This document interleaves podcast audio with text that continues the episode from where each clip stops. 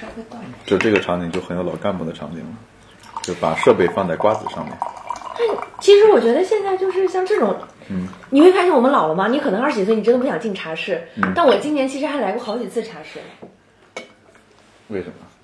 你有的时候是朋友他那个他来，他有人喜欢喝茶，而且有很多人来杭州不都是为了去龙井山上喝喝茶、吃吃饭吗？你这是东北喝茶法儿，我觉得。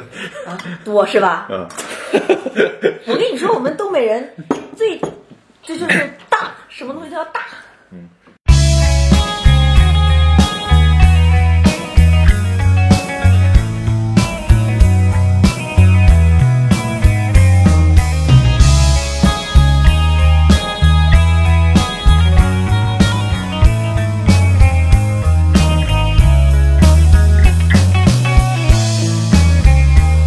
欢迎大家收听三五环啊！今天我们请到了之前来过一次的少南老师，以及少南老师的好好搭档、老搭档啊， 露露老师跟大家打声招呼吧。 Hello，大家好，嗯、我叫露露，然后呃，跟少南是老同事。我我今年其实算了一下，我们认识有十年了，对吧？然后我们在一起搭档了五年，嗯啊、然后今年应该是就是过了年，就是第六个年头开始了。然后呃，一直是做互联网行业的，然后以前因为跟少南是在百姓网认识的嘛，最早我们是百姓网的同事，后来去过点评。呃，然后创过业，现在一直在丁香园工作。然后我跟少南是一起来丁香园的，然后大概是这样的一个经历，主要就是做可能运营啊、市场这个方向的。我跟少南的配合也基本上就是产品、运营、市场一把梭了。 可以，可以，可以那你们就差一个程序员了。 对对，我们太程序员了。我我们现在解决程序员的方式就是兼职，兼找兼职程序员。哎，可以，可以，我觉得少少南可以学一学写代码，那你们就全齐活了，你们俩就可 以。对，而且可以少南还能搞定设计，你知道吗？我们真对啊的就对是啊只差程序员。我们对会成为一家优秀的外包公司。啊，对对，全能外包公司。 哎，我我要不要把代码拾起来，然后加入你们 也可以啊。呃嗯？OK，今好天好，三五环的那个全能外包公司已经上线了，今天是个硬广，对对对，今天是正式成立。 今天正式成立，这是一个硬广，谢谢，再见。我们那个今天聊的话题，因为正好是年关了嘛，所以我们来聊一聊去年发生的事情，我们各自发生的事情，以及新年我们有什么想法，有什么愿望，好吧？然后我准备了几个问题，我们就从第一个问题开始聊吧。好呀就今年你最开心的时刻是什么？啊我今年最开心的，其实我有一个很隐藏的身份，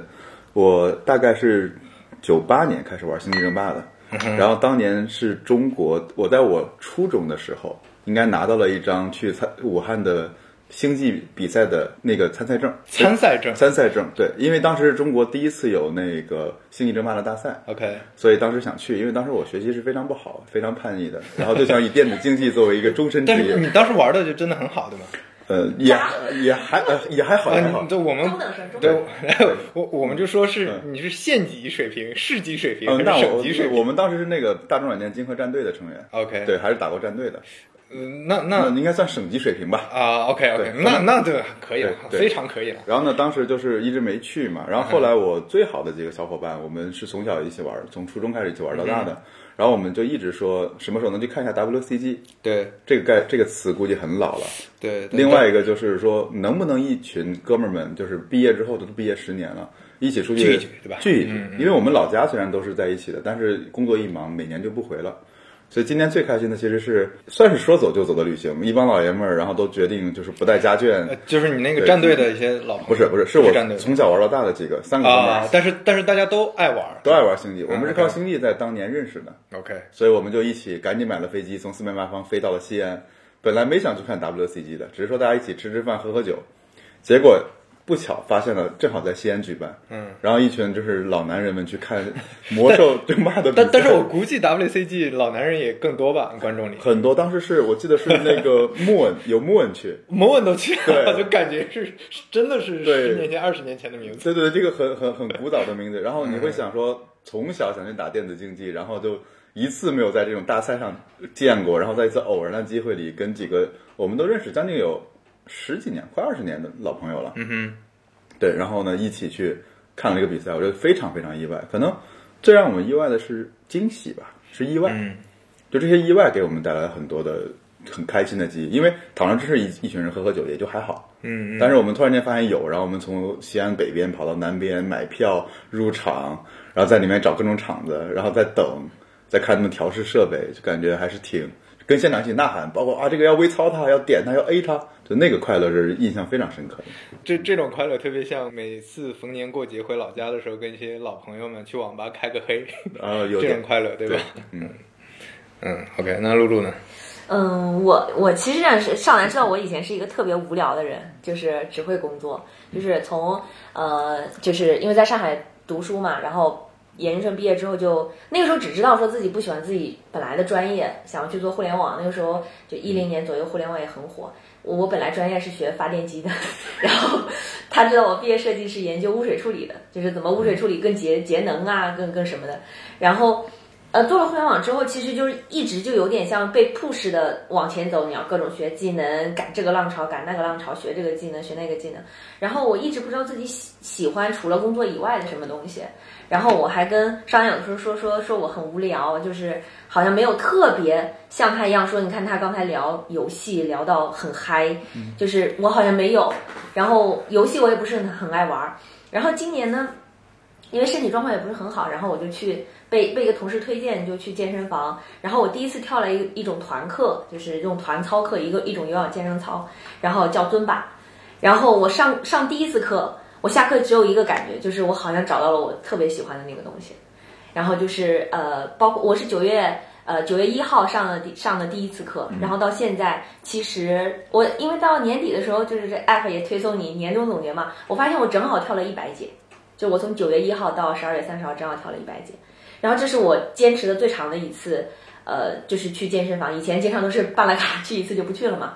然后我那个时候发现说，你真的特别喜欢一个东西的时候，你就不需要被动坚持了，就你不需要说我自己在心理建设一下，我要去健身，我要去减肥，我要不需要，我是我会放弃很多其他的东西，然后为了要去跳跳这个呃尊巴的健身操，然后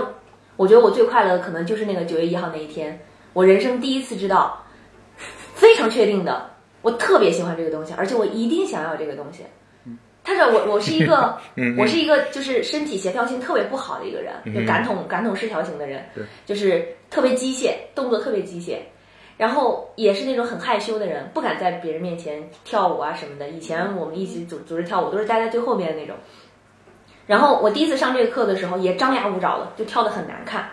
但是我下了课之后，我就有一种说，不管它难不难看，但是我真的在这个一个小时的时间里，感受到了非常多的快乐，就是那种很原始的快乐，极其原始的、单纯的快乐。然后，这是我觉得特别开心的一件事。我以前很羡慕少男，就是他有很多乐趣，他乐趣是太多了，你知道吗？出马式，他又喜欢画画，又喜欢打游戏，喜欢读书，然后研究各种各样的东西。我以前就觉得说，啊，有那么多好喜欢的东西吗？嗯哼，然后我也不知道，我我我对很多东西都是属于好像还还可以，没有那么爱。但是这那一天是我觉得我第一次爱上一个东西的感觉，然后就觉得特别的开心。其实能在这个时候找到一个特别喜欢的东西，也挺不挺幸运的吧？我觉得我一直很羡慕别人知道自己要什么和喜欢什么。哎，我我有个嗯问题啊，嗯有个小问题，就跟跟你的开心没什么关系，就是。嗯，健美操，嗯，它跟其他的舞蹈有什么区别？ 你能普及一下？我一直很好奇这它个是事。这样的，就是比如说健身房里， 应该问广场舞， 对，就就就类似的，广场舞也是舞蹈之一， 对对吧？可以简单的理解，可能就是年轻人的广场舞吧。估计然后现在有的时候我开玩笑就说晚上呃不吃饭了，我去跳什跳广场舞了。其实健身房里一般情况下，大家常知道的就是撸铁嘛，对吧？各种器械啊啊啊的那种。然后还有一种就是团操课，就是一起上的，比如说大家经常知道的那种团操的系列，比如说像动感单车，就是一起骑车这种，对吧？嗯那除了这种类型的以外呢，还有类似于搏击、打拳，对吧？嗯还有我我刚说的这种叫尊巴，或者像杠铃，这都是嗯嗯一堆人一起上的，有教练在前面，节奏感很强。嗯，然后我现在上的这个这个尊巴呢，它是一种结合了拉美舞蹈跟健身动作的一种，你可以理解为简化了的舞蹈。嗯它跟舞蹈之间的区别就是，可能没有舞蹈的动作要求那么高，嗯多样性那么复杂，但是呢，比健身来说呢，又有很多的乐趣。它可能，比如说一个很动感的三分钟的音乐，可能有那么三五个动作，重复性相对来说会比舞蹈高一些。然后它也会要考虑到，比如说这个舞蹈可能是主要练你上身的，那个舞蹈可能主要是你练你下身的。但是它的最大的好处是说，它律动性特别强，从第一分钟到第六十分钟一直是在放音乐，而且音乐非常动感。你不，你不会在这个中间觉得说我好累，我坚持不住了，或者是好无聊，不会。嗯你一不小心，我有的时候觉得说，哎，怎么才刚上课就下课了？就是因为你一直在很很投入的再明去白跟老师一起跳这个动作，就所以很开心。所以它的乐趣其实是来源于，就跟玩儿不健身环这种一样，就是它在你玩儿的过程中，你对也能就是吧你健身或者说锻炼。我我自己的感觉就是，一般情况下，我这六十分钟脑子里什么都不想，嗯哼，就是我没有什么可想的，就是真的有点放空这种。然后另外就是你很投入在你的甩汗或者是动作当中，甚至可能嗯比如说突然到有一首歌你自己特别喜欢，或者有某一个动作你特别喜欢，你就会很尽兴，特别尽兴。嗯然后我发现上这个课的很多学员啊，还有老师，不管跳得好跳得不好的，你都会发现每个人脸上，因为前面有大玻璃嘛，你能发现每个人脸上 洋溢着洋溢着笑容，真的。 呃，洋这溢着这个跟广场舞一样， 我我强烈建议，就是你们也去感受一下。 虽然女生比较多啊，但是如果那一个小时你想什么都不想，你不想让微信、邮件这些东西打扰你，你就一个小时非常投入的去去甩、去动。嗯，挺我开心我觉得从这个这个呃视角看，真的跟广场舞很一样，就他们不会在意观赏性，更多的就不在意是参与进去的这种快乐，自己快大乐他家知一道起我的是一这种个快乐。很腼腆的人，然后我现在已经可以在户外，就是有的时候健身房搞户外活动，有很多人会，我根本 who 对就 care 旁边真真正的广对真真正广的场舞，我没有可以可以 who care 谁在旁边看我，没关系。啊，有意思，有就意思。是，所以人家有的时候说健身邪教，我以前不理解，我想说谁家邪教这么累啊呀、对吧？ 现在我真的觉得，你能从里面觉得很正能量，就挺好的。其实，飞哥你呢？呃，我跟你们的非常不一样，就是我我那个为什么开心，是因为有一个大的落差，就之前有个很痛苦的啊，不是不是，是之前有个很痛苦的事情。这个故事是这样的，呃，九月份我去了一趟菲律宾，在那儿待了一个多星期，回来的飞机上可能有个什么乘客什么带着一个什么病毒，然后回来我就病毒感染了。然后特别痛苦，那那可能是我回忆我这五年里生过最痛苦的一场病。就我之前生过感冒啊什么那种都都不是事儿，就这个痛苦非常夸张，就是它感觉上是一个发烧感冒的一个加强版。 而且那天我到上海，我想的是，呃，我是十一点多到上海的晚上，然后我想的是当天回到杭州来好好休息，然后我就约了一个顺风车。但是你你知道跨城的这种顺风车其实都是黑车，啊黑这个黑车司机一定要拼到满座他才会走，所以我是第一个上 车的。然后等拼到满座已经两点半了，嗯，就是那个车上一共七个人， 然后我跟其他几个大汉，我旁边是个大哥，那个大哥一米八的个子，嗯然后把我挤到旁边，然后我现在我当时三十八度烧的，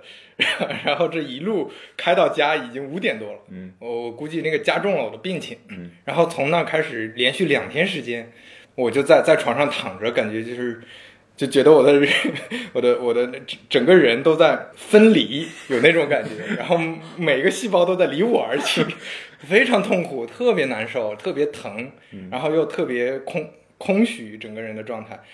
然后我为什么说开心呢？是因为到到后面一段时间，我开始想办法，嗯，转移注意力。然后我就翻出来好久没看的《生活大爆炸》，嗯，翻出来好久没看的《Rick and Morty》，嗯，然后再看这些东西，然后我发现效果还可以，就没有那么注意力没有那么在那个疼上了。然后我觉得啊，电视剧真好看啊， 美剧真幸福，就是人人人类最伟大的发明可能就是这种喜剧了，这真的就看得特别开心。那那可能是我最开心的时刻，就我我带着这个呃在床上看，然后带着这个去打吊瓶， 然后带着这个在路上看，最后第三天、第四天好的时候，我觉得啊，这这个可能是我 今年最神奇的一个体验。久久旱逢甘霖的感觉。 对对对对对对，就是真的非常开心。嗯你如果说平时看可能没什么感觉，但是在那种很痛苦的时候，它真的对你帮助非常大。其实我特别想就补充一下，你说这个，你没发现我们三个这种就开心的事儿嘛，它都是一个相对值，对对嗯它，不是个绝对值，对不是说绝对对这一刻我们有了暴富、爆爆火、爆红，似乎都不是。就突然有一些变化，跟对跟我现在日常的生活有一些不同。 对，然后呢，它可能形成了一种反差吧，比如可能那电视剧你也看。嗯对吧我团操你平时也听说了，嗯你可能甚至还去试过一次两次，但是就是没有意识嘛。嗯，但但有了一个对比的场景就变了。对对，所以嗯，还是要有不同的体验。就你们两个是主动的，我是被动的 体 验，我这个毫无办法。 这这么比起来，我小时候最开心的时刻是什么？是嗯看那个阿拉蕾。啊啊啊！就我为什么是看阿拉蕾最开心？因为我那段时间得了肺炎，而且当然不是非典型肺炎，是典型肺炎。 然后，但是是我很小啊，我当时只有嗯，应该是十岁不到，八九岁的样差子不，非常严重。我那个我那个时候烧到四十二度，就是那个温度计爆表了。嗯，然后就就我我我妈感觉都快放弃治疗了，就是你最后这几天你好好吃点好吃的吧，就那种了。然后我在那段时间看那个阿拉蕾，我觉得特别幸福。 所以幸福是相对值，不是绝对值。嗯对对对。OK，我们我嗯们来进入到第二个问题啊，就去年我们印象最深刻的新产品或者新服务，嗯，你先说，还好，是我你先来说吧啊。我刚才仔细想了想，其实应该算是 Notion，Notion，G n o t i o n 哦笔记。哦，OK 对 OK，因为我之前是用那个印象笔记很多嘛，然后后来就是反正总觉得那个印象笔记里面分类啊、查找、归类很麻烦嘛。后来就是我记得应该是少数派吧，打个硬广，反正跟少数派挺熟 的。对，是少数派上看到的一个介绍嘛，就开始用了。然后呢，用完之后，其实你说这软件有多好用呢，也没有多好用，就是国内访问的速度慢得一塌糊涂啊，嗯各种黑。但是我觉得最让我养成这个习惯是归档的习惯，因为以前我是我会我的收藏夹里会存很多东西，对一存就拉倒了，就是不是说那个稍后再看等于永远不看嘛？对对，骂对。然后呢，有了 Notion 之后呢，因为它是 block 型的，你写一篇东西你会很累，而它特别适合做整理。对，然后呢，我就我就机缘巧合地在里面就开始整理我的一个，因为我我有个订阅邮邮件订阅组嘛，对，在那订阅组我就开始整理一些索引啊什么的。哎，整着整着我就发，我就慢慢掌握了一种 Notion 的用法，是说把我的一些知识、一些经验，以某种话题把它组织在一起，然后不停的组织、不停地组织，真的成了一个知识库。因为以前老我们老说过嘛，就是很庸俗的话题，这是个人知识管理。对但实际上说了很多年，自己其实也没做，顶多是 Evernote 做个文件夹，加个标签就了不起了。是，但是用了 Notion 之后呢，我还会定期的删、定期的剪，所以这是让我用的最久的一个服务吧。 OK，是因为它的呃具体的很多功能跟印象笔记对还是不一样的，对吧？对它的 block 化的设计还是挺挺挺强强大的吧？因为我之前用过，我我觉得 Notion 对我来说太慢了，它同嗯 是步是真的非是常是是，特别痛苦，这是硬伤。对，然后你要是说从格式化这个程度，嗯，呃，Markdown 当然还是最好用的，因对呃，Evernote 也是应该是就是一八年才开始提供，对对对对，然后它提供的支持也一般吧，就对嗯包括它原原来的那个编辑器真的是称不上什么好用。对对对对，对对对，我我现在其实还是用 Evernote，的我之前试过用 Notion 啊，用还有那个 Bear，啊 bear 对对，然后还有什么？反正我试过好多，有道也试过，嗯然后最后我还是回归到了 Evernote，就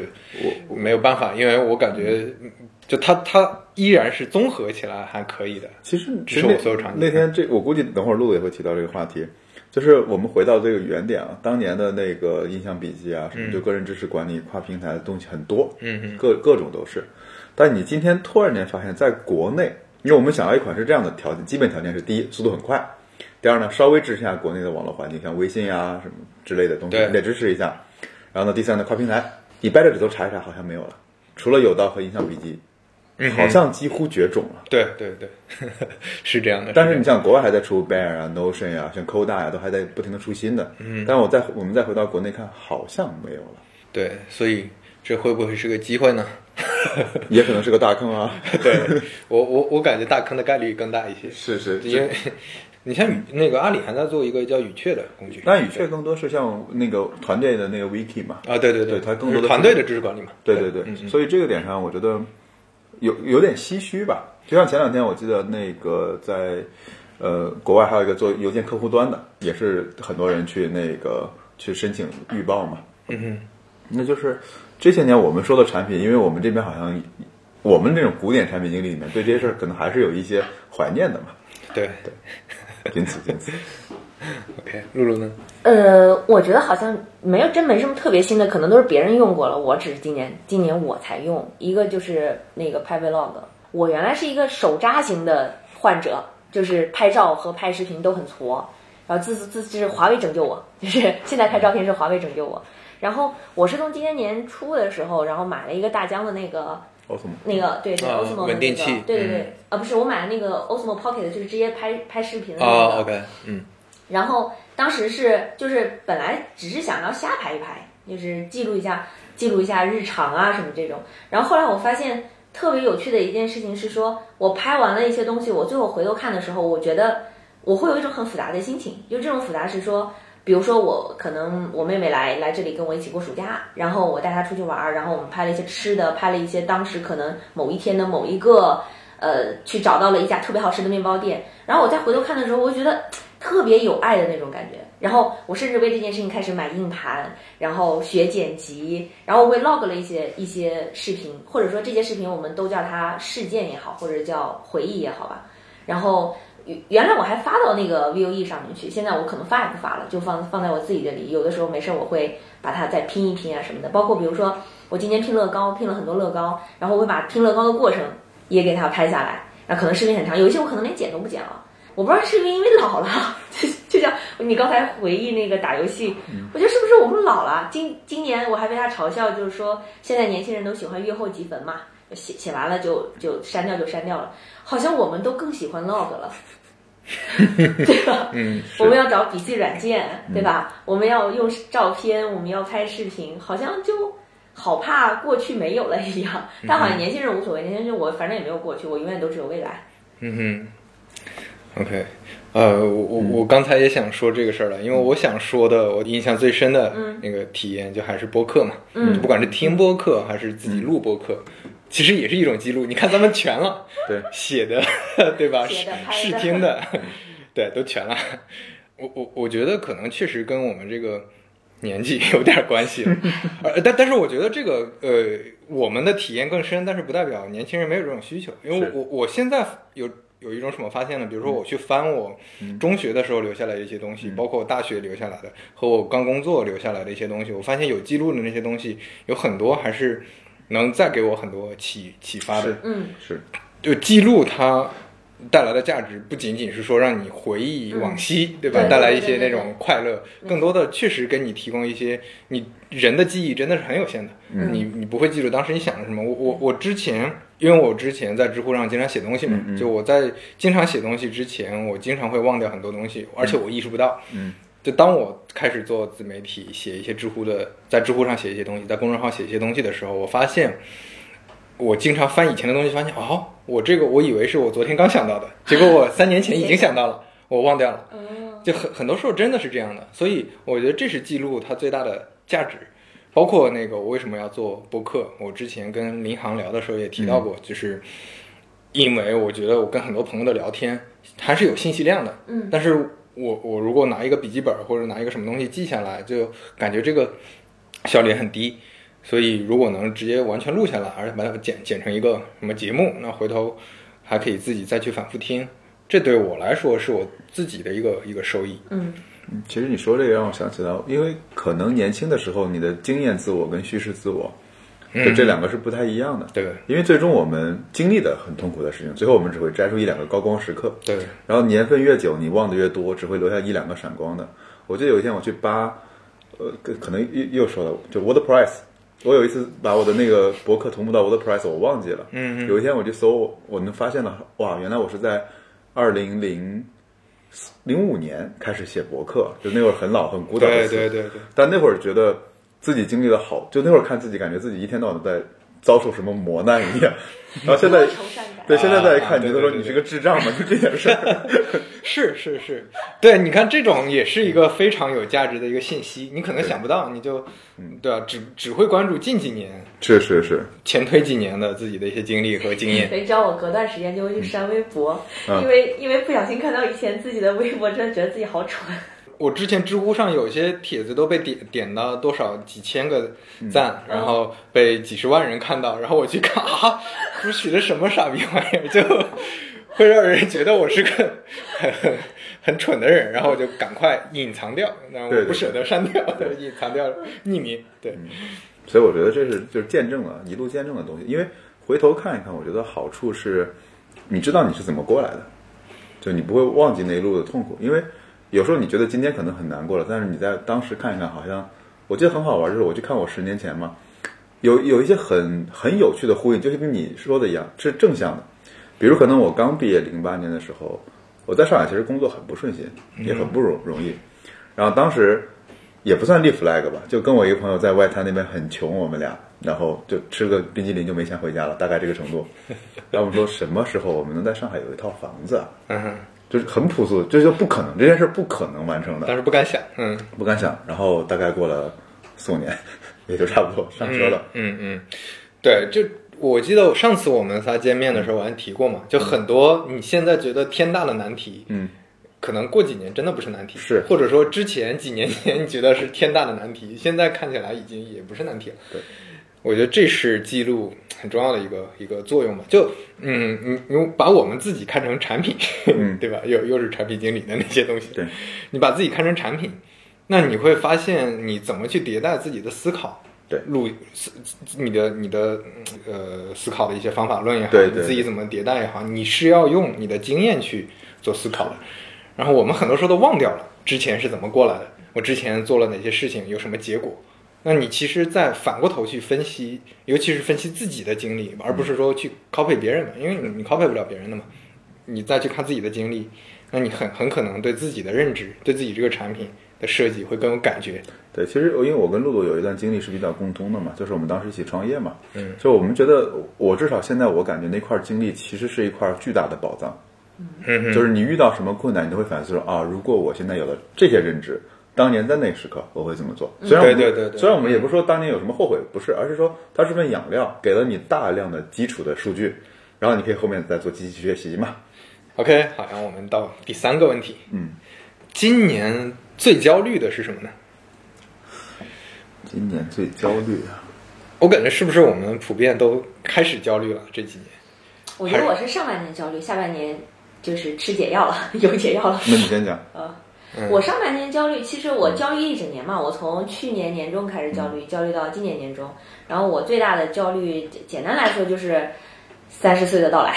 就是因为这个可能女生跟男生有点不太一样啊，就是女生本身对于年龄还会比较介意的，确实是比较介意的。尤其是当我看镜子里面自己的眼角开始有皱纹的时候，就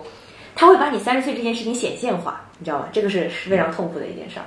然后呃，另外就是剩下的焦虑就跟大家可能焦虑的是一样的，比如说你未来要什么呀，你你工作上的追求是什么呀，你生活上的追求是什么呀，甚至比如说什么什么这什么要要不要脱单，要不要生什么生孩子，什么巴拉巴拉这些事情都在。但是有些问题对我来说已已经想清楚了，但是因为你到这个年纪，你会想想到很多，或者你会碰到很多你原来你你没解的，你当下没解的事儿。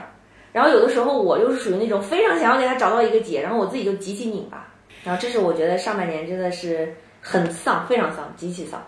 丧到说什么财务自由啊，要不然回家种地吧。 哎，你之前有遭遇过这个吗？因为你工作好多年了嘛，算。对，十十年多了。对啊其实我觉得就是因为到一个阶段了，你想，就是我刚刚开始毕业的时候啊，我们都特别知道这叫什么，我得先学 Word 吧，对吧？先学啊， Excel，、对不对对对，我得先学怎么给老板发邮件。就对，就那个是嗯，你到现在了，你说我们就属于那种有一点点高不成低不就吧， 好像我我觉得不是因为我们所处的这个位置的原因，就你到了这个阶段好像都是这样，就对你你对对以前是以前考虑的问题是怎么做，因为对该做什么知道，现在考虑的问题是做什么。我做什么？对对对。对，包括说，今年我觉得还有一些很挑战的点，就是，呃，就是生活上你可能也会有一些变化，比如说你跟父母的关系，对吧？然后工作上你跟老板的关系，或者说你你未来要什么，就你工作上要什么，有很多，包括说可能爱情这件事情，对吧？就到底什么是爱情，或者说你我想追寻就追求的爱情是什么样的，就突然会变成了很多，你知道它一定无解，但你在当下你会特别的迷茫。就当比如说我在跟以前我年轻的时候，可能跟父母反正差发生冲突，打个冷战两天儿，对吧？过两天儿是谁服软了，打个电话就结束了。但好像你到这个时候，你就不会再这样做了，你会很很想说，是不是要不就就放水和解，或者是硬刚坚持自己，你不知道你要选哪条路，所以这是我觉得上半年特别痛苦的一件事儿。然后下半年好一点就是，呃就是我开始会把一件事情放很长线的去看。就不不追求短期内有结果。嗯比如说，如果我真的想搞清楚到底在工作上我我的我想做什么，比如说，你看你现在是自由状态，你想你未来要做什么，可能这件事情真的不是一两个月或者是半年就对能想得对嗯清楚的。那我就把这事儿放长吧，如果把 deadline 设到我们后面的地地方，你就会觉得你当下那一刻至少不那么着着急。对你说到这个，我就特别想露一下我的纹身， 我今年刚纹的，呃，等待和希望，嗯，这是我小时候看过的，几乎是唯一的世看完的世界长篇名著。那个《基督山伯爵》最后一段话，《基督山伯爵》里最后作者说了一句说，呃，人类最大的智慧就藏在两个词儿里。一个叫等待，一个叫希望。然后我当时完全不懂，我小孩儿嘛，这等待和希望有什么了不起的？那不应该是人这个人多屌、多聪明、多什么？就我想的是其他词儿，就是人类的智慧为什么要存在这两个词儿里？就我我我是人到中年才 慢慢意识到，哦，等待真的很重要，你一定要有耐心。别立刻去解决你当下搞不清楚的那个问题。其实你意识到问题已经是一个很大的一个进步了。很多人可能忙忙碌碌就我这个问题都不会困扰他。对，而且说到焦虑，我现在有个感觉是，你像我们刚毕业的时候，或者我们年轻的时候，我们也遇到困难，嗯但我们那个时候不会用焦虑这个词儿对，就不会说焦虑，就是、可能会说啊、现在好好好穷啊，好忙好啊，好忙啊，好不好累爽啊啊，老板都不靠谱 啊对，或者什么，我们会抱怨很具体的问题。然后现在我们反而会用这种这种，就是 对，说不定还是吃饱了，吃饱 了，咸的，才富能贵饼，对咸的。是种富贵病，我觉得。对对，那你的你的焦虑是什么？我觉得我的焦虑源自于宫崎骏即将上映的一部动画片，叫《你想活出怎样的人生》。因为这是宫老爷子，我估计啊，应该是这辈子最后一部。他要能再拍两部，我就真的是烧高香了。然后呢，为什么？是因为就是你想，其实这会儿就是我说是富贵病嘛。你说嘛，饿吗？我们也不饿，我们也有饭，也能吃饭，也有朋友，有什么？我们有一些超过很多其他人的基准线了。但是在这个情况下，我们到底往哪儿走呢？我想起我当时创业的第一天也是很搞笑，就啊，我们开始创业了，干嘛呢？不知道。你就会发现，原来说，呃，当年我们不焦虑的时候，是因为始终有人给我们方向，或者说这个对对社会给了我们很多方向。在今天为止，第一是我们我们要给别人方向，很多时候在工作上；第二是在这个社会里面，我们有一定的资资本之后吧，也不是很大的资本，在这有这个资本之后，我们到底往哪儿走？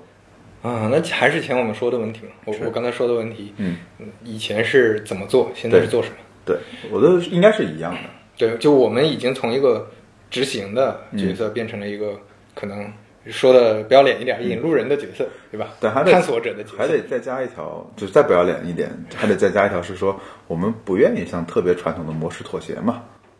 很啊你很容易对妥协嘛，你现在捣鼓一个孩子出来嘛，对吧？你肯定有事儿干，不用想。捣鼓一个， 那么容易吗？捣鼓一个，你给我捣鼓出来一个。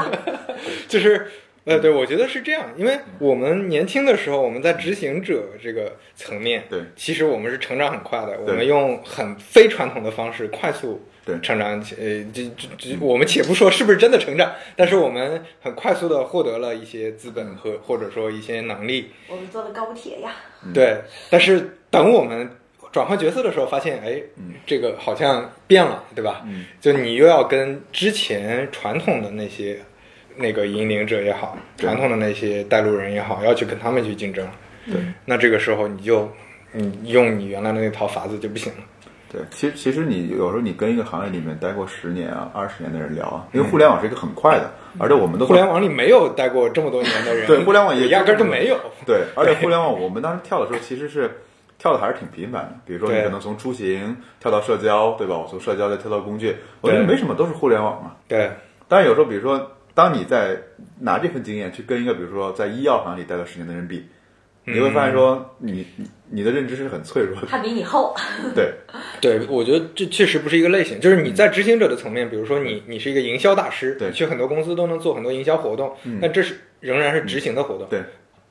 那你 你如果说要真的深入某个行业，嗯去做更更底层的东西、更下沉的东西，嗯那就会很难了。就是你执行层面的东西就不行了，你要到决策层面的东西。对对，这些认知也是我们这个年龄段才有的，所以会格外焦虑。 对，所以我觉得焦虑是富贵病，我觉得这个定义特别有意 思。如果都诸位吃不上饭的话，根本就不焦虑，因为我们就会想很饿啊，对对，就因嗯刚毕业的时候，就是啥都得吃，那时候你饿嘛，对什么都吃，你管它好不好吃。现在是你知道自己已经饱了，基本饱在那里了，那你就会想说，我挑挑拣拣对，吧。就就还是那种那种嗯，就跟我们刚聊的第一个问题一样，就是你的有落差嘛，有反差对。对你刚开始吃不上饭，突然吃上饭了，哇，好幸福！吃上饭了，到吃的比较好也很幸福对。但吃的比较好的时候，你怎么再再做点什么新的东西出来，再做点一些落差比较大的突破出来？其实我我突然想想起一个小段子啊，这里面可以 Q 一下白光白老师。我记得以前我们刚在百姓的时候，因为白老师也算出名比较早，很早就写博客，跟范冰啊，就是自马飞哥的范冰差不多，我们都一起认识的。然后呢，有一次白老师说：“嗯，我要辞职了。”哎，我就会问他说：“你为什么要辞职啊？在这儿可以学很多东西啊。”然后他说：“嗯，在这儿好像就是在比如技术方面我已经学的差不多了。”我说：“那也可以再学点别的呀。”然后白老师就很多人都会这样告诉自己嘛，说我们可以不用去学这个了，或者学这个学这个学这个，我们还有很多可以学的。但他们白老师问我一句：“我为什么要学？我不想学了。” 嗯，然后那会儿你就会觉得说，好像从小到大的一个思 维受到一个冲撞，嗯，父母都会教育我你要好学呀、你要认真学呀、突然有个人告诉你说，我够了，我觉得我学够我想要的东西，我要走了。嗯嗯就那刻让我是印象挺大的吧。那会儿大概是二零一一年或者一二年的时候，嗯，对。好的，下一个那观我点，们就不要这么关键词， 对对，对来下个问题。下一个问题，嗯，二零一九年的关键词是什么？要不你先吧？ 我先吗？啊，我的关键词，我之前写过一篇文章，我、嗯我写了七个关键词，当然最重要的关键词就是自由职业了，嗯就第一次尝试这种生活状态和工作状态。啊，当然，当然，我我现在的自由职业其实是个加引号的自由职业，就是我其实是一个过渡阶段嘛，我还是在找一找一些创业方向和能比较长期持续的事情做。嗯，然后现在靠一些其他的方法做咨询啊，或者做自媒体赚点零花钱，赚点生活费，是这么一个状态。然后，呃，我觉得这个状态对我的改变非常大嘛，就因因为你就像你刚才说的，我们之前比如说上学，我们跟所几乎所有同龄人一样，那么小学。嗯中学、对大学，大家都是这么过来的。大学完了之后，你要找工作，然后怎么怎么样，嗯一直是在同几乎是同一个轨道上，哪怕行业不一样。嗯但是到现在，你突然要更更换掉这个方式，并且去探索说刚才我们提到的到底做什么，而不是怎么做这个问题的时候，它其实需要你要被迫接受很多新的思思考方式，比如说怎么对于钱的认知。那你你之前之前的认知就很简单嘛，就是我我找一个薪资更高的工作，嗯越高越好，嗯然后我通过我的能力再找到一个薪资更高的工作，我就这么一一步一步往上走。现在的一些想法开始发生改变，对吧？ 就是你你你到底想要的是什么？嗯然后现现在的生活状态和你未来期望的生活状态之间有什么差别？这个差别怎么用钱弥补？然后这些钱该怎么赚等等，你可能要重新再思考这些问题。啊，你未来的个人规划、职业生活怎么去平衡？怎么就是所有这些东西，你会发现你一旦离开嗯组织，你会发现这个问题一下就变多了。你要去去好好思考，因为你之前在组织内，你要思考的问题非常，就是当然工作上问题也很杂，嗯嗯但是其实你的规划上的问题就很简单，就晋升，嗯对吧？加薪，完了，非常简单。所以，所以现在对你自己的规划，然后这些又是不确定性非常强的，所以我觉得还是一个挺大的挑战的。嗯是相相当于你要从社会的一个协作体系里脱离出来，成为一个最小单位，对对对吧就？那你会要求你补很多你可能之前根本没意识到的东西。对对要补很多课。嗯，你你呢？？哎呦，我我其实我觉得今年可能对我来说比较重要的一个关键词应该是体谅，嗯就是体谅其实是你你能够开始理解别人，然后呃去去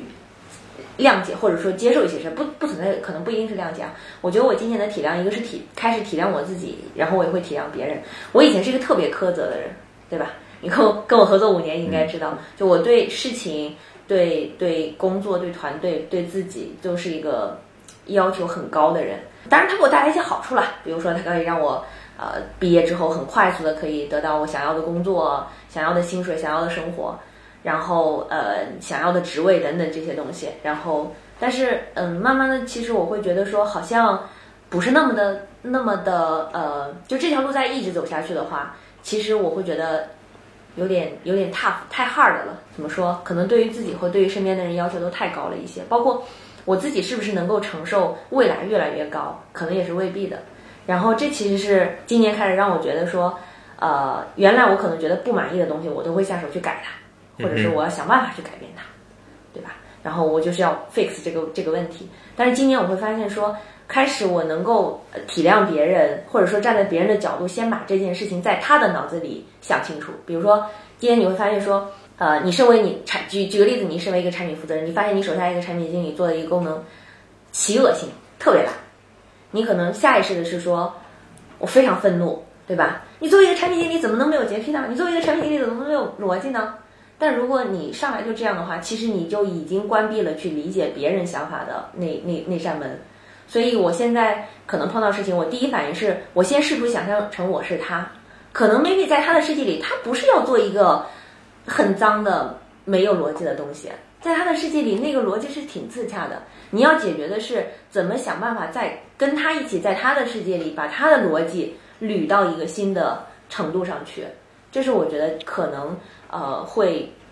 就是会让你能够打开很多新的新的思路。因为我忘了前两天看了哪本书了，里边他就是在讲说，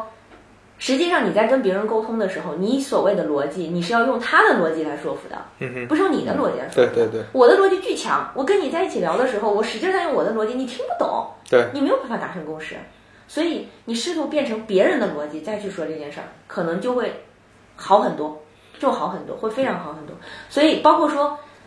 比如再极端的，我们可能都很难理解父母的一些想法。我以前的解决方案就是，那你杠呗，对吧？看谁杠得过谁，或者是说想想尽办法讲道理，对吧？用我的逻辑再跟他讲道理。嗯嗯我发现怎么讲都不对，我都已经觉得我已经把逻辑简化成非常简单的了，都都不对。嗯哼，那后来我讲，我就变一种方法，我用他的想法去想。嗯，我想我也是生活那个这个这个就生产队时代起来的一个人，对吧？我也是经历过苦难的一个人，然后以前都是那种一毛钱要掰开掰开五分五分的花的，那可能然后他生活中又经过很多的变故，对吧？然后国家的改革也好，什么也好，然后你再去试图理解他，可能他现在的想法也不那么难理解。这个时候我如果硬苛责他，其实他会很痛苦，我也会很痛苦。所以我觉得今年对我来说非常大的一个点就是对同事，然后对呃对身边的朋友或者是对家人，包括对我自己，我觉得很重要的是对我自己，就是我我开始学着去体谅，不是说我们不去解决这个问题，我们仍然去解决这个问题，只是换条路去解决。嗯，而且还有一个就是，我觉得我以前有一个很大的缺点，就是我忽略了多样性，就我忽略人的多样性、事儿的多样性，嗯嗯包括善恶都有太多的多样性了。你觉得你是善嗯嗯，非黑即白那嘛善这不是善有那么多的多样性对呢，对吧？所以就是，如果当我们忽略多样性，就特别容易用自己已有的这些标准的宽窄去衡量嘛，嗯对吧？当你会发现说，你把多样性可能真的放开一点儿，这世界上就是有一群人觉得说，很有可能就是我就是只想早上九点上班，晚上六点下班，这对我来说就是我的世界里面最正确的事情。那我们不一定非要用互联网的标准，是说你必须给我九九六，对吧？你不九对九六就是你不努力，嗯那嗯那就是我们不接受对方的多样性嘛。我们可以去选择，对吧？我喜欢九九六，我选择一群跟我一起想要想要拼、想要打的兄弟，可以。但是你不要去强迫那些他的世界里是是那样的，你非要把它掰成这样，其实就不太对。你的呢？我刚才其实这个词有好几个词，我一直在想到底是什么。比嗯如说，我第一想的是恐惧。如果用一一年来形容的话，我其实一直在面对我自己的恐惧。啊，可嗯能露露讲的是体谅别人，我这一年其实是在跟自己的心魔做斗 争。就接受自己，对吗？呃，对我后来在想叫什么是，然后我后来想叫勇气，好像想想勇气也不对，我也没做的有那么勇气。我后来想想应该叫面对吧，嗯，嗯，跟自己和解有点像，有点像和解，但我觉得和解有点就是就大家一起睡了吧。就不管了那种是吧？嗯但我他觉得啊应该还是在在在挣扎的过程中。我觉得 OK 应该是面对吧，因为我今年的明显能感觉到，就是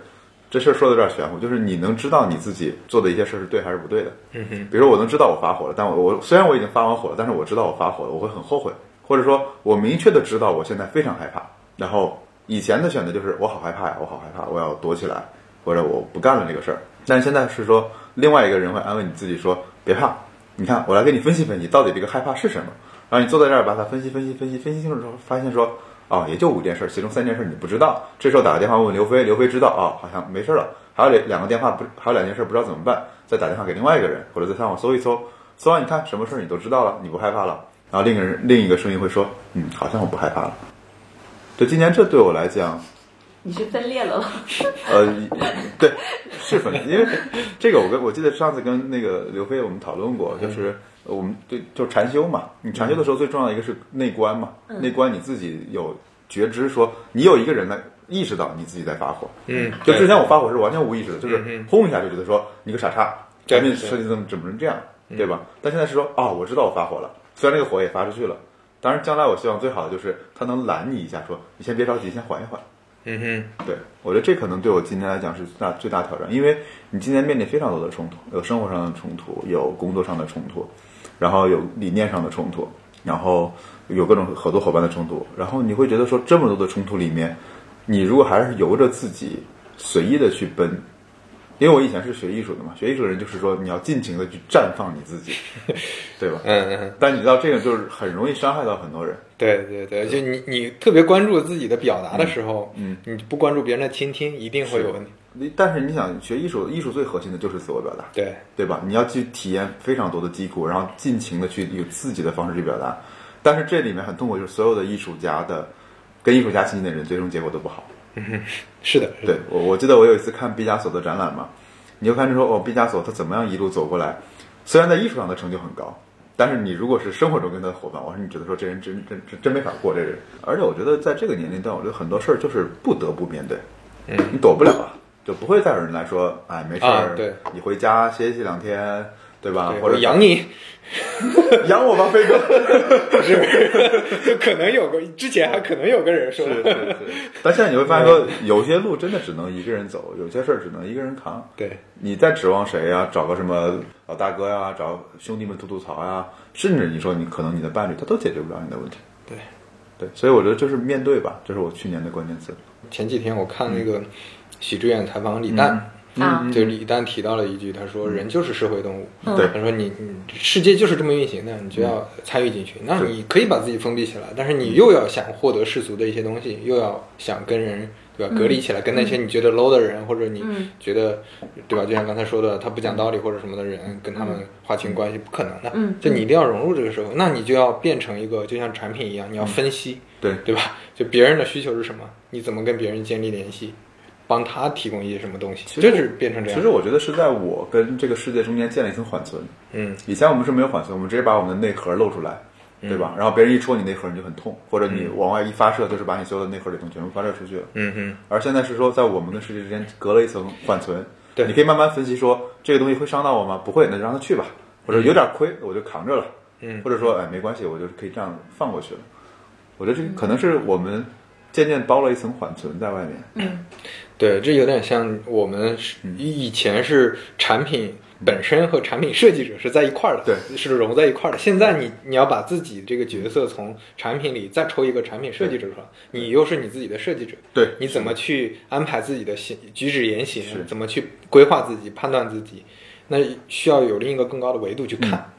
对，然后同时你自己又又是产品这个角色，对，这是中间比较难的一点。哎，我最近因为跳团操的时候，有的时候就是脑子放空会瞎想嘛。 我不是跟你说，今天中午突然就脑子里有一首歌，我前两天突发一个想法，嗯，就是我会去幻想一些。你你每个人你都有自己的大部分的轨迹，对吧？可能你的轨迹是一个相夫教子的女性，你的轨迹是什么？然后我我有一天突发奇想说，我们能不能想点极端的事儿？比如说我有一天这个很羞涩啊，我突然有一天想，我好像以前觉得说我要找男朋友，我要找一个嗯大叔型的，对吧？我要找一个能够爱护你照顾。我有一天突然想，小鲜肉万一有也一可以天 对，我的男朋友是一个我我可以找一个小奶狗，又帅又粘人又就是就是工作上也一塌糊涂，但是就是很温柔的那种，年龄小也然后行，我突然觉得哇，跳得更起劲儿了，你知道吗？然后，然后我后来就止止不住了，就是我会经常幻想，也不是幻想，就是我会置身到一个你你可能原来都没有觉得说你自己是是那样的人，对吧？假设啊，假设你们可以找一个，比如说网红女朋友这种，对吧？然后我有一天假设万一我是一个，就是我的性取向变了。然后我就幻想出来好多，也不是幻想，就想象吧。我想象出来好多，哎，好像也不错的感觉。然后我那一刻突然觉得说，我好像对很多事情的理解能力会比以前要好一些了。啊，对，就之前你会把自己放到一个很固定、完全固定的人设里面，对嗯对，吧？就不是动态的看这个事情，就不会看对，未来怎比么嗯如变。说，你想上南是一个很很天马行空、想法很多的人啊，他会他有的时候会觉得说，哎，这个问题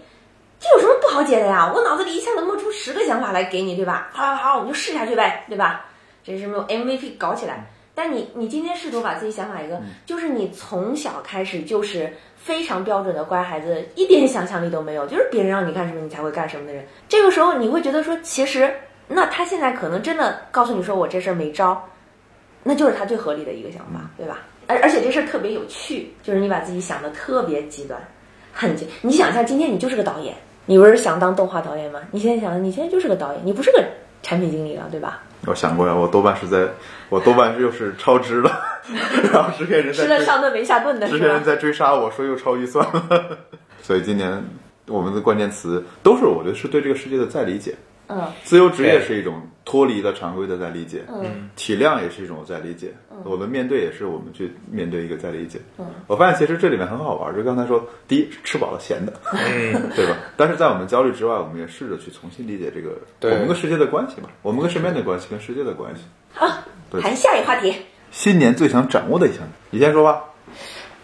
我其实我其实社交能力很差的，就是我我我真的今年没有认识什么新的朋友，嗯，然后或者说就是不是同事啊，不是说同事或者是什么合作伙伴这种认识一下，就是那种朋友你，你会跟他一起喝个下午茶，会一起去去逛个街的这种朋友，或者是一起去看电影。然后我就想明年。我想多认识一些新今的年朋友2020啊，对，二零2020二零年我想多认识一些非工作上的，或者是说因为工作认识但后面发展成朋友的朋友。就是给自己的生活多加一点燃料、颜料的感觉。我就很简单了，我就学个开车吧。驾照，无驾照呃，，你之前一直没学是吧？其实我我会开，因为我父亲也是一直开车嘛，我会开，但你是小时候开过是吧？对，一直一直懒得开，我无照驾驶好几次 了，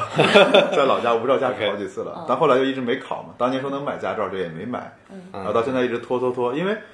住在上海嘛，当时也就是挺麻烦的，嗯停车呀、对对对对找停车位啊，就一直就不想学。然后来杭州发现周边还挺美，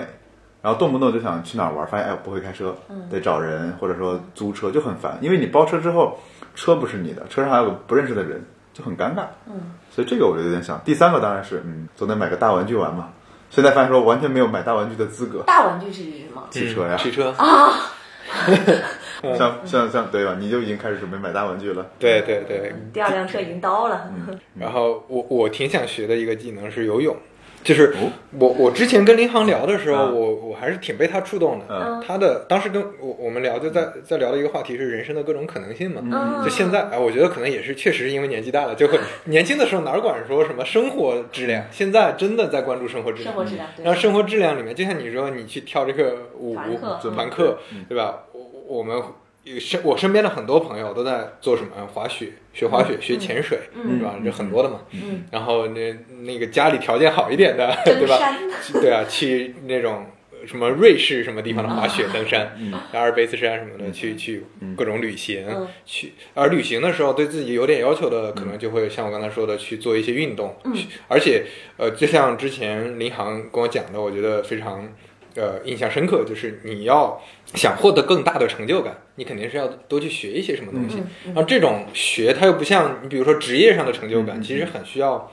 呃时间，对而且它也也存在很多的不确定性，而且你还要跟现实妥协一些东西，比如说跟收入妥协或者怎么样。但是有一些成就感的东西，其实你是可以自己去努力获得，而且它不见得那么难得到。你像我之前看到的很多脱口秀演员，嗯嗯嗯，很多人做播客，还有很多人去去学一些这种呃嗯类似于那个能能给大家带来一些嗯快乐的一些什么方式吧，一些形式，他们都是当兼职做的，嗯然后他们是平时工作，嗯，觉得比较无聊，呃他们人生的成就感要从别的地方获取，嗯，然后所以我在想，我新年可能特别想去学一下游泳，因为我嗯，但是这个很难给别人带来什么快乐，嗯但是就是我觉得这是一个能给我自己带来成就感的一个事情，而且它是有一个，就是如果说这个事情是一个又特别简单的事情，比如说你看个展览，嗯嗯嗯嗯或者看个什么的，那其实对你来说没啥要求，嗯那你又能通过你自己的嗯努力带来一些啊这种，哎，我学到一个东西，嗯而且我能通过它来健身减肥，对吧？这是一个很有价值的东西。嗯，我今年最想达成的，我刚才在想，嗯，你不是骑车，你不是开车吗？不是那掌握的技能，嗯嗯嗯，对，愿望是可以不一定达成的，对吧？对就是瞎立 flag 愿望啊嘛。啊，可以现在现在我们是下一趴愿望环节对是吗？愿望环节这个夏利 flag 嘛，嗯嗯，对我我可能想出去采个风，可能你们是不知道，在学艺术的里面，大三啊有一段时间是要明白出去采风的，基本上就是到一些那个有民族差异的地方去。像比如当时我们去有有远的去云南吧，对吧？云南我们到安徽去这些地方，那采风里面是一段时间，比如一周时间内，你在那边就是去看当地的一些风土民情嘛。虽然我们之前也去，比如调调研村一是某种意义上的采风，但是是工作上的，嗯，可能没有希望有一种生活上的采风吧。其实，其实我们说我说采风这个愿望为什么它难实现呢？它在难实现，第一是我们当时要求采风是要当在当地花速写，啊，你就是在一个地方待着嘛。然后在那个待的地方的时候，就是可能就是你学过美术，你会发现，当你拍照片跟画一个东西是不一样的。嗯，在画的那一刻，我当时记得我在安徽画房子，一天大概做将近有七到十个小时。嗯，就坐在一个地方画一栋房子，就是一笔一画的，相当于你是把它的所有结果拿手摸了一遍。嗯嗯，就这个是非常非常累的。当时我们几乎每天都要画大概两到三张，对我觉得这是一个很奢侈的事情，所以它是放在愿望里面的。 OK 它比如说我们去九寨沟玩，我觉得这个很容易嗯给实你放一现，个礼拜假，但是现在就给你放但是我们真的是到那个地方有这个心境能坐下来，真的你还有这些技能能把它给体体会到那儿，因为。像比如我们当时在一边画房子，其实也还也要研究很多，比如说为什么这房子这样设计，嗯这个村落有什么故事，当地为什么是形成了这样的结构，然后你在表现手法选择哪种表现手法，然后最后你要如何去调这种颜色，你为什么取这个景，就它是一系列的很综合的东西。 嗯嗯，所以我觉得这是个愿望，好多年了。我我那天看了看，我上一次摸笔大概应该是四年前，姐姐姐，老铁，今年我帮你完成，我也带不去开除掉， 那那也 得放一个礼拜假，必须去那当也得出有心差情你。。对，所以这是一个小愿望嗯嘛。对，你你有什么愿望吗？我今年呃，我想成为那个团团操教练， 生活有 生活有问题了，开始做兼职了。 对对对对对对，要寻求第二职业，第二职业了。可以可以可以，其实是我最开始，我最开始不是说我跳的很差嘛，嗯因为我他们都叫我机械路，嗯对就我最开始跳的很差，然后我在教室里也是躲在角落那种，因为你动作还学不会，你就不想影响别人嘛。然后后来开始我在逐渐越来越熟练了，然后有一天那个教室人也比较少，我就壮着胆去站到了第一排，第一排你就能看到完全看到镜子里自己跳的那个样子嘛。然后我第一次站到第一排之后，我中间边跳，我突然觉得说镜子里这个姑娘挺美的，就是我原来是一个还在在在这方面有点自卑的人，然后就是呃，我第一次觉得她的美不是因为说她外在长得美，是因为她好像真的就是镜子里笑得特别开心，然后完全不管爱旁边是谁谁谁的那种感觉。然后我那一刻突然觉得说，其实这件事儿给我带来了除了快乐以外，还有自信，你知道吗？还有自信。然后其实有很多女生，至少我觉得我身边接触到的女生啊，有很多都是对自己很不自信的，其实是非常不自信的啊、嗯尤其是当有一些呃，可能比如说有些人觉得自己长得不好看，有些人觉得自己呃这个不善言辞，对吧？有些人觉得自己没有那么受欢迎，而且女生本身天生敏感，尤其是说可能上稍微再大一点，可能孩子的压力、父母的压力、什么老公的压力，都会让他开始迷迷失自己。你像今年不是韩国很火那个电影叫、那个那个呃八二年的，哎叫啥来着？ 突然忘记了，就是就是讲一个一个女性她。结了婚之后，然后生了孩子，然后变成一个母亲，然后又要去工作，就整个人就没有自己了。然后，其实我我自己是丁克一个很大的原因，就是因为在选择迷失自己，就是你知道你生了孩子之后一定会迷失自己，这个是所谓的被包装了的母爱也好，天性也好。但我希望在我自己清醒的时候，我就选择不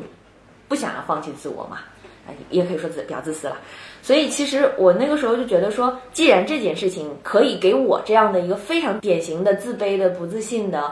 觉得自己不美的一个女生能带来自信，那也许她也能够帮助一个像我这样的人，她可以能够获得自信。哇，你这个好崇高，这不是崇高啊！没有没有没有没有，真的很简单，就是非常简单，就是我希望说，也许有一天我的这种呃转变，对于生活新的热爱，可以传染给。传染好像不太好，可以感染一些身边可能跟我一样的女生，不用很多，可能几个就可以了。因为其实嗯我我们公司人也挺多的嘛，我之前甚至想说，也许有一天我就比如说我还不能成为一个呃这正式的一个合格的教练，那我先可以用感染一下自己身身边边的的人嗯几个人，对吧？你感染感染一个人就就够了，值了对吧？就值值了。嗯，因为我那一刻真的知道什么叫从内心你觉得自己的自信，嗯，这是我以前真的没有体会过的。对对，这这也是我前面提到的，我特别建议，包括我自己也在尝试、嗯去做一些能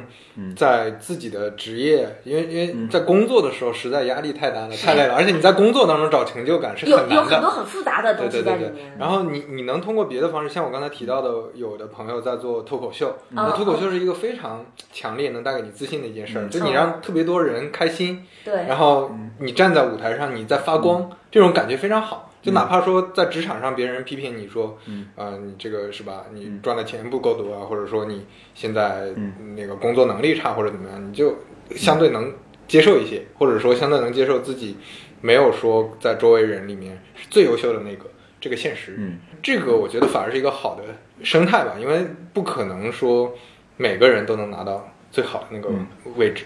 而且我以前觉得，就是我是一个不爱吃别人安利的人，嗯就我不是一个安利别人的人嘛。嗯但我觉得，就是我突然变成了一个在这件事情上疯狂想让你吃我安利的人，啊，你让他去跳团操吗？我想拉他去体验一下。可以，对 但是我我我觉得能够感染别人是，其实所以你刚刚说那些脱口秀演员，我觉得就是很棒的啊。嗯，就可能工作有工作的一面，除了工作以外，我可以是另外一个身份，而我这个另外一个身份不但让我自己快乐，我可以让别人快乐，就够了。 对，这样就会，就像刚才说的那个，就不容易再迷失自我嘛， 就不然会真的很慌。你把自己所有的事情押宝在一个很不确定性的，呃，不确定性很强的一个事情上，会很崩溃的。嗯，反正我觉得我们教室那些女生，我觉得每次上课，就是你觉得大家身上都有那种很投入、很很开心的感觉，可能有些人动作都都跟不上，但你还看到她一直在坚持来，然后你又能看到我，我是很非常明显地感觉到我自己原来从一个身体极不协调的一个人，动作都跟不上，到现在我可以全程不看老师，然后我也可以自己嗯非常嗨，其实说起这个，我我倒想起一个东西，就是以前之所以没有意识到，比如说我们我们其实今天聊了很多关于快乐，关于感染别人，关于接受自己，我觉得在之前反而没提这么多，是因为我之前一直以为抑郁或者抑郁症就是不开心，嗯嗯嗯，嗯 就是不开心，就是不开心，就是我只要不开心我就抑郁了。嗯然后呢，很多人会自有抑郁症。后来我我记得是有一天我们那个世界什么抑郁病日吧，还是什么？嗯嗯嗯，对，有一跟医生交流过，对对，然后我就突然他说抑郁不是不开心，嗯是他对一切都丧失了丧失兴了趣，对丧失兴趣。兴趣对吧？就什么兴趣都没嗯有，无所谓，无所谓。对我原来我说哦，原来这才是正儿八经的抑郁。那对我们来讲，其实我觉得可能以前我们也没有关心过我们自己心理是否健健康，嗯包括其实上一代人啊，他就会关心你吃饱没，你生活好不嗯好，你惹领导生气没。我妈每次打电话就是你惹领导生气没，你上班不要迟 到。啊对，但是其实他就我他不会关心说你精神生活好不好。嗯你今天比如说看了一个电影，你很想跟他分享，他会觉得说又去花钱。对我妈就是这样，你又去花钱，看看演唱会又去花钱，然后我回家看看你吧，你又来花钱。就是我觉得，当然是可能我们这个时代是一个很好的时代，让我们可以脱离物质的基本的要求，会变成说我们能关注一下我们想成为什么样的人，我们有资格去谈这个事情了。对那我们也希望身边，以前啊，以前可能刚做互联网是想改变很多人，对吧？改变世界的产品经理，然后现在觉得说，嗯，三五个就行，身边改变三五个就行，对吧？但你要是三五千个，我也不介意嘛，对吧？但先先来三五个，可能我觉得这算是到中年更务实了吧。对以前怎么地不得录个产品上来没个十万 DAU 是不好见人的，对吧？对啊， 然后你得融资越高越好，对吧？对你你这个这个越光鲜越好。对，嗯因为比如说现在我我我之前不是还做过小产品叫 Air Memo 嘛，嗯，然后 Airmemo 我之前一度想把它下架，因为我觉得就就很烦嘛，也没几个人在用，一天大概有个几百个人在用。每次呢，我都试着不去续费，开发者账号不去续费。好，大概每天就会有三到四封邮件来问我为什么下架了呀，我好想要它呀，什么？好想行，就这些钱，我我我掏好了。 对我觉得有这些人快乐，他们在里面对，能留到一份自己就够了，对吧？我也不指望说他 DAU 变成一百万、一千万，够了，可能一天三四百够了。有一些人很开心，很关注你。我记得有一个很很感动我的小故事，里面有个人叫 Fox，因为我那个那个软件里面有个匿名社区嘛，那个社区里面是不能点赞、不能沟通、不能什么都不能，你只能写篇文章，但是可以搜索。他们慢慢就发现了一个很好玩的玩法，叫做说，比如我会艾特刘飞，我写一段话，我那不当笔记软件用，我就当一个漂流瓶给你，嗯，你不你知就道被艾特了，对吧？不不是，你没有任何提醒，另外一个人要去搜自己的名字，搜搜我今天有没有突然看到了，我会看到之后呢，我要再写一个，比如艾特少男，没有任何的提醒、通知，什么都没有，你也没有任何互动。然后我记得有一阵儿，我当时是那个被下架了嘛，因为那个账号的权限问题，那个被下架了。然后每天有人在里面倒计时说。还有谁活着吗？你们活着的话，过来报个数，我报一。然后有人说我是谁谁，我我二，我是三。然后就每天有人就感觉世界末日要来了，就剩我们几个人活在这边了。你就特别有意思。虽然你知道说这些人你也是素昧呃素素昧平生嘛，但是你会觉得说能守护一小方天地挺好玩的，能感动一两个人，我觉得就够了。对对，完了，产品经理都不想改变世界了，嗯那谁改变世界呀？有很多人啊， 对，还是有很多想改变世界的产品经理的，但是改变世界的一般不是产品经理。对，是这样。啊其实我我另一个观点啊，我觉得其实也不一定是叫改变，就是所有以前我们喜欢叫革命，对吧？我经颠常覆，颠啊，覆，对，就颠改覆改变的方式，对你，对你像刚刚才你说的，你守护了这一小片天地，对吧？你改变了身边的几个朋友的，通过团操改变了他们的自信心，这都是改变啊。对，因对吧为我觉得很多改变啊，就是你你看过云图吗？嗯哼，我记得云图呢，这这片子呢拍的就我们不说怎么样，但是云图最后一段话我记得很清楚，嗯，就是如果没有一每一滴水汇入到海洋，是不可能出现海洋的，嗯哼海洋是由每一滴水汇入的，嗯，所以我觉得也是吧，就是你想我们我们今天啊说是有微信有什么的，其实我们没有去，我记得之前有个朋友跟我说了一个东西，他很想做一个就是产品产品之坟。就所有死掉的产品，我们能报出，如果有一块墓地，我们能去纪念它，两三个人，我不知道这个山头上会布满了多少东西。就我们今天拿到的都是必然嘛，就是高瞻远瞩，对吧？就是就是纵横捭阖，然后我一一一通操作变成了今天这么牛逼的东西。可能满山都是尸骨，是这些满山尸骨打下来了我们可能今天的互联网的江山。对，我觉得这是可能没有被记录的东西吧。不要说那么，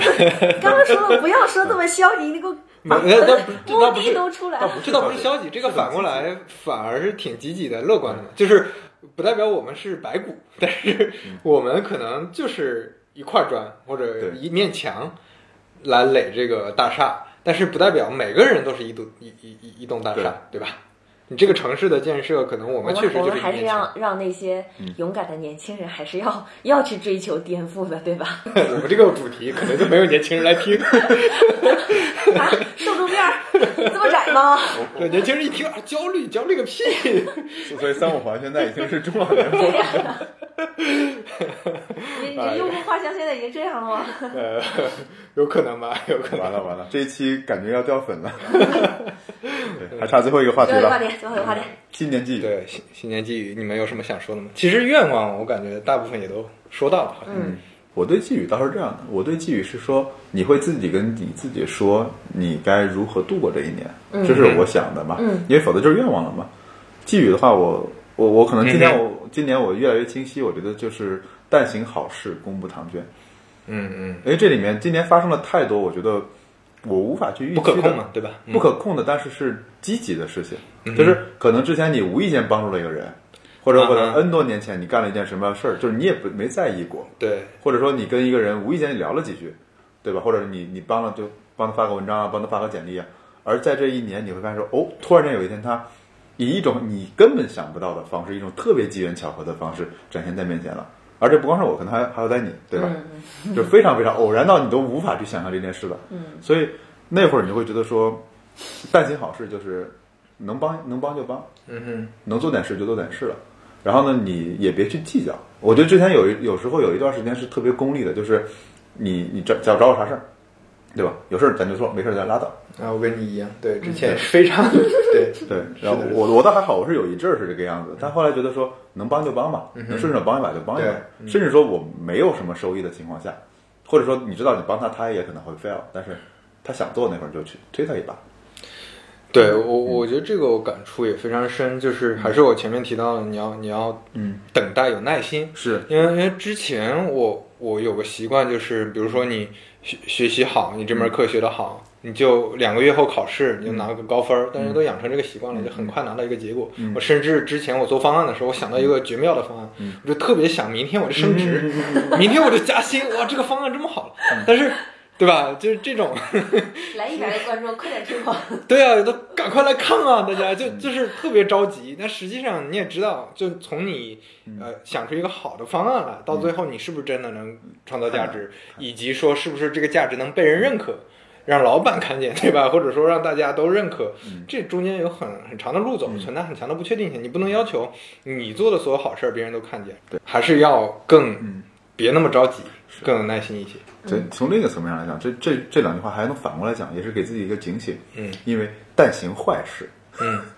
你想想你的坏事都会被人记 flag 的。嗯嗯，对，所以我这也是也是跟自己说吧，因为其实露露可能知道，我们我们在这个行业里面啊，其实特别特别容易走歪，嗯，特别容易走歪。你像我们之前去调研嘛，我会发现说，我真的是很多想象不到，对吧？对，你想挣钱有一百种方法可以去挣钱，嗯但是你是以损伤别人的别人的可啊能某些东西为 OK 嗯代价的，因为这个行业是它跟它跟你的相对来说没那么透明，对，它跟你的健康相关，它还嗯不是说你你被人骗了钱或者怎么样就罢了，对吧？你这一损失可能，比如说延误了最佳治疗时机，你激发了其他的病症，带来了其他的副作用。嗯，那这些东西是你一旦一个心里没把住这个坎儿，或者说你想偷懒，还有无所谓嘛，我也不审核了，我也不管治疗，太容易。一个松懈，那你给那个人造成的是不可逆的，因为钱丢了再来嘛。但是你说延误了最佳治疗期，你就真的完了。所以我觉得这个这件事儿，我也是希望反正跟自己讲，就是有事儿不做就不做了，没赚到就没赚，反正还有时间嘛，有点耐心就好天哪！我觉得我们西安区怎么都都惊惊人的相相似了。啊！啊，因为我想说的就是，呃，别急，慢慢来。嗯就是因为其实，在工作上，以前就是刚开始工作的时候，嗯，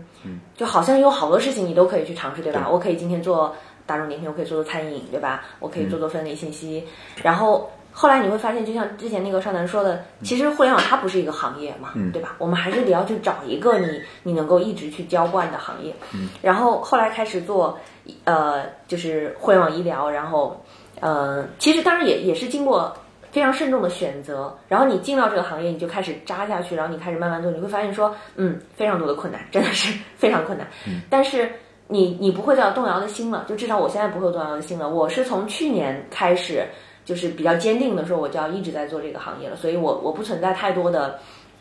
我在工作上要去选择什么。我就要一直做这个事儿了，然后这种子我已经种下去了。我接下来要做的事儿就是浇水、施肥、给阳光，我就要干这个事儿了。然后呢，生活上呢，其实我觉得，当然还是有很多东西是不清楚的，但你开始找到了一些自己想要做的事儿，想要去维护的关系啊、想要不断能看到自己和身边人的变化，然后可能就剩下的就是给时间了，就是我们给一棵树它成长的时间就是那么长，不要不能去催它。所以我觉得，就像你你纹身说等待和希望，嗯，其实跟我我就土话讲就是别急，慢慢来。对，其实要说新年寄语，我觉得确实这句话应该更像我的新年寄语。嗯就我在那个文章最后也留了这句等待话和希，望，嗯就是你要等待和希望。嗯、然后还有一句话叫“万物皆有裂痕，那嗯是光照进来的地方但是就是前一段那个《长安十二时辰》里面嘛，就解决问题的终极方法是什么？活着。活着，嗯，也是等待和希望。因为你看，其实我们现在稍微崇拜一点、敬仰一点的，或或者我们心里认可的那些人也好、产品也好，都其实经历了时间的考验，”嗯。嗯嗯对吧？你没有时间的考验的这个东西，其实是很很脆弱的。你速生的东西，你可能很快就积极了。尤其是对于互联网，互联网这玩意儿太嗯太吓人了。高楼起得快，一般也塌得快，就塌得快的比起得快的多但。传统行业的三十岁的人是不是不像我们这么焦虑啊？是不是只有我们这群人在啊焦虑？嗯传统行业，那它上升的空间那很确定了嘛，对吧？嗯就大部分也不会说跳来跳去或者怎么，就我在这里这个位置，我能看到上面了，嗯嗯，那我就努力就好其。实你真说这个，我倒真想推荐一本书，就真的是邓小平时代，就傅高义写那本《邓小平时代》嗯我看到，对，对，我觉得以那种长度，包括你你推荐我那个曹德旺那本书，我最近也在让露露看那本书，我觉得你你真的在他们身上能看到就是等待和希望，这种耐心，而真且的耐心。强大但的我耐我心。跟你说，我就是看曹总的时候，因为我因为我看你的公众号，然后嗯在推荐那本书，然后我去看了一下，我稍微会有另外一点感觉啊，嗯就是你看我们现在实际上还是有一点点在规划未来，就我我觉那得规划不嗯了的，对，对，但你你会发现曹德旺医生，你往前看啊，嗯，比如说他最开始在农嗯场，对吧，做采购员，什么去跟人家信息交换，嗯他没有任何一件事情是他规划出来的，是的他都是站在那里，然后。这个事情，呃，比这如说机会来了嗯什么？一晃哥跟他说：“来来，我这里，那个那个当销售吧。”然后还是因为人家给他送了一堆年货，嗯然后他就不好意思，嗯然后去了人家那里去做销售。后来在呃农场里面给人家修车，嗯对吧？然后去做搬运工什么这些东西，你会发现他真的就是全部都是，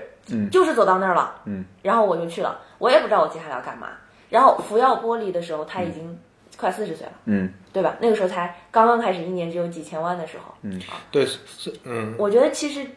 可能真的从他们身上，我们能看到太多都是他这一路走过来没有一点点是规划，但他就是因为他底层的有很多的，你说认知也好，精神也好，然后他最后能够得到后来的对这些对东西对对对对。就是这个话题可能稍微岔开了，嗯就是成功可能有几个因素，比如说你的运气决定了来的机会的数量，嗯对吧？就是你有没有机会，这个数量是你的运气决定的。嗯那机会来了，能不能抓住？抓住跟一个东西有关，是你的视野，就你能不能看到嗯那看到个。对一六年我去过拼多多，我判断这个公司不行，这个公司就是肯定不靠谱， 我去这个公司肯定要黄了。我觉得这这这是当时完全没有视野，我对不理解下沉市场，不理解他们的商业模式，不理解电商。嗯然后再往下就是还有能力层，就是你能力决定了成功概率。嗯就是你你你抓住了不行，你抓住了之后发现又，对消吧？化不了是吗？对，所以就是三三个点，呃，运气、嗯视野和能力，然后一个决定机会的数量，一个决定是不是能抓住，一个决决定你抓住之后的结果。嗯对我我现在看起来是是这样的，就是你看最成功的那些人，一定是这三个都非常屌。嗯那个那个之前跟于军老师交流嘛，他也经常说他的运气真的很好。嗯他说你，他当时跟我们讲说，那其实你们再遇到我这种机会是不可能，你们肯嗯定也会遇到你们人生当中的好机会，但是在遇到我这种机会，那种整个互联网一片蓝海，就是一片荒漠。然后同时他用当时周鸿祎的话来说，他又是当时全中国最懂最懂搜索的人，嗯嗯他的能力在那儿，然后他自己的主观能动性又在那儿，嗯他去抓住了这个机会。那这三三个要素非常完整。对，所以其实另外一点就是，我觉得因为我们日常是泡在互联网圈里面的嘛，首先新闻，我我我其实不太喜欢看新闻。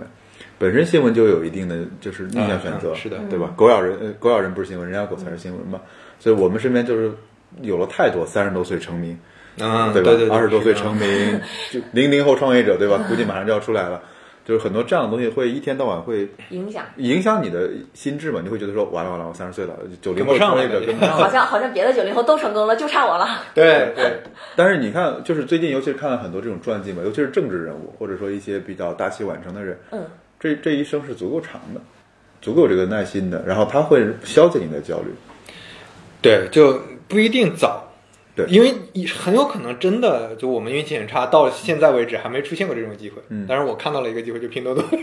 是，但是很有可能我们没有出现过这种机会，压根儿没有出现过。嗯，那你再怎么去焦虑，意义不大的。你要认清楚这个事情。嗯，其实其实我我可能这有点抽象了啊，或者有点哲学的，就是我们是不是可以理解，我们现在对于以前的人生是我要达到一个 milestone，我嗯要达到一个点一个点一个点一个点一个点，我要考上大学，对吧？对我对要到一线城市非去，嗯常明确我对要到互联网公司，我要升职升职升职升职。到现在为止说，反正我知道终点在那边，反正终点就是老了嘛，对吧？老了被时代淘汰了嘛。那我就这一路走的时候，反正我蹦着走也行，跳着走也行，我开车走也行，我怎么走也行。但是我不急，因为路边有很多风景，我要看就看了。嗯对吧？有好玩的人，我就一起坐下来跟他聊一聊。嗯，对我们，我们可能就是从阶段性的目标变成说，我们开始体验这个过程。就说白了，就是焦虑可能真的是长期存在，只是我们想办法找一种跟焦虑相处的方式吧。我们好歹算一只脚踏踏出来了一点，爬出来了一点点，不那么焦虑了。就上半年我是真的极其焦虑，我觉得这期特别特别应该叫中年中年男人的， 就是中中年人的长期主义。嗯，可以，嗯好呀真。的别急了。今天就先聊到这儿，然后最后的寄语是那个但行好事，功不唐捐。嗯你的寄语是别急，慢慢来。对，我的寄语是等待和希望， 这个感觉是一个意思。好，那我们今天就先到这儿，大家拜拜。拜拜。谢谢。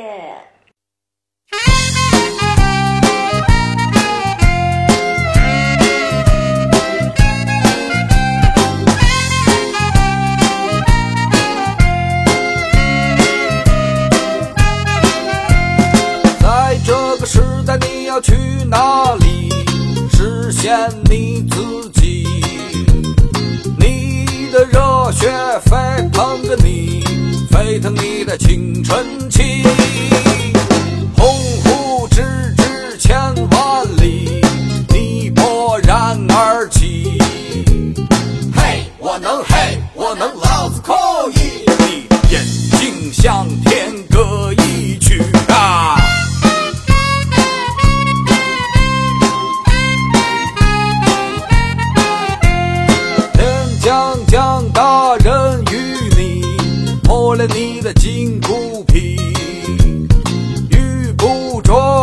我撑起，出水才见两腿泥。住的房子开大，车修大米，谁家的姑娘都能明媒正娶。让那些狗眼看人低的东西，再也不敢瞧不起你。功夫值千万里，奋发努力一定出人头地。你可不是一般的善男信女，你可不是一般的男男女女哈。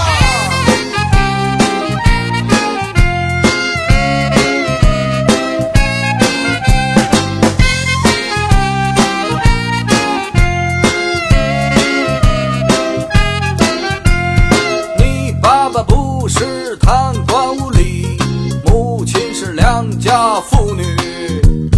你也没有可以让你少奋斗十年的上流社会关系。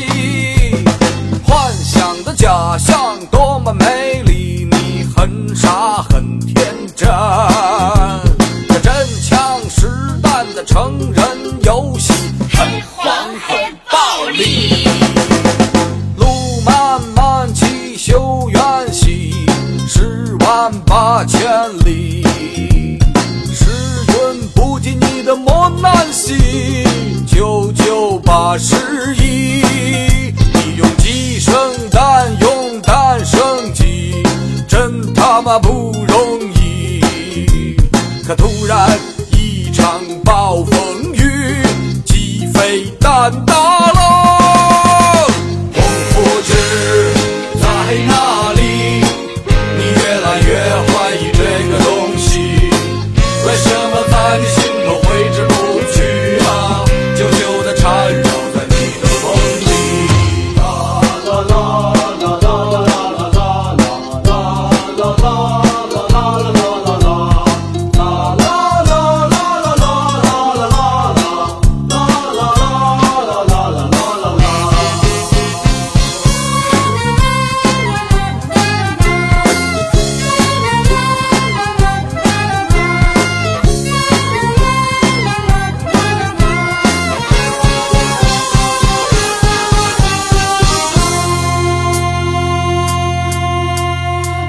昨日的朋友今非昔比，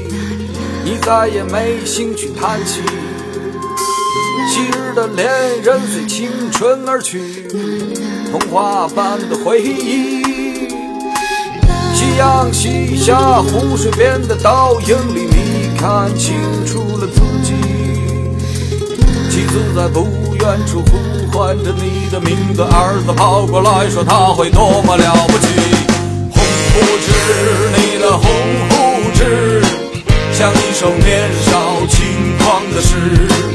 那曾经自命不凡的日子啊，在多年以后一笑了之。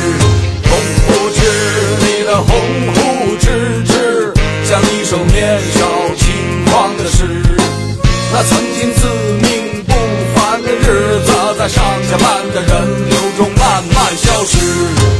在你的酒杯中慢慢消失，在你的床单上慢慢消失，在你的工资里慢慢消失，在现实的漩涡中慢慢消失。啦啦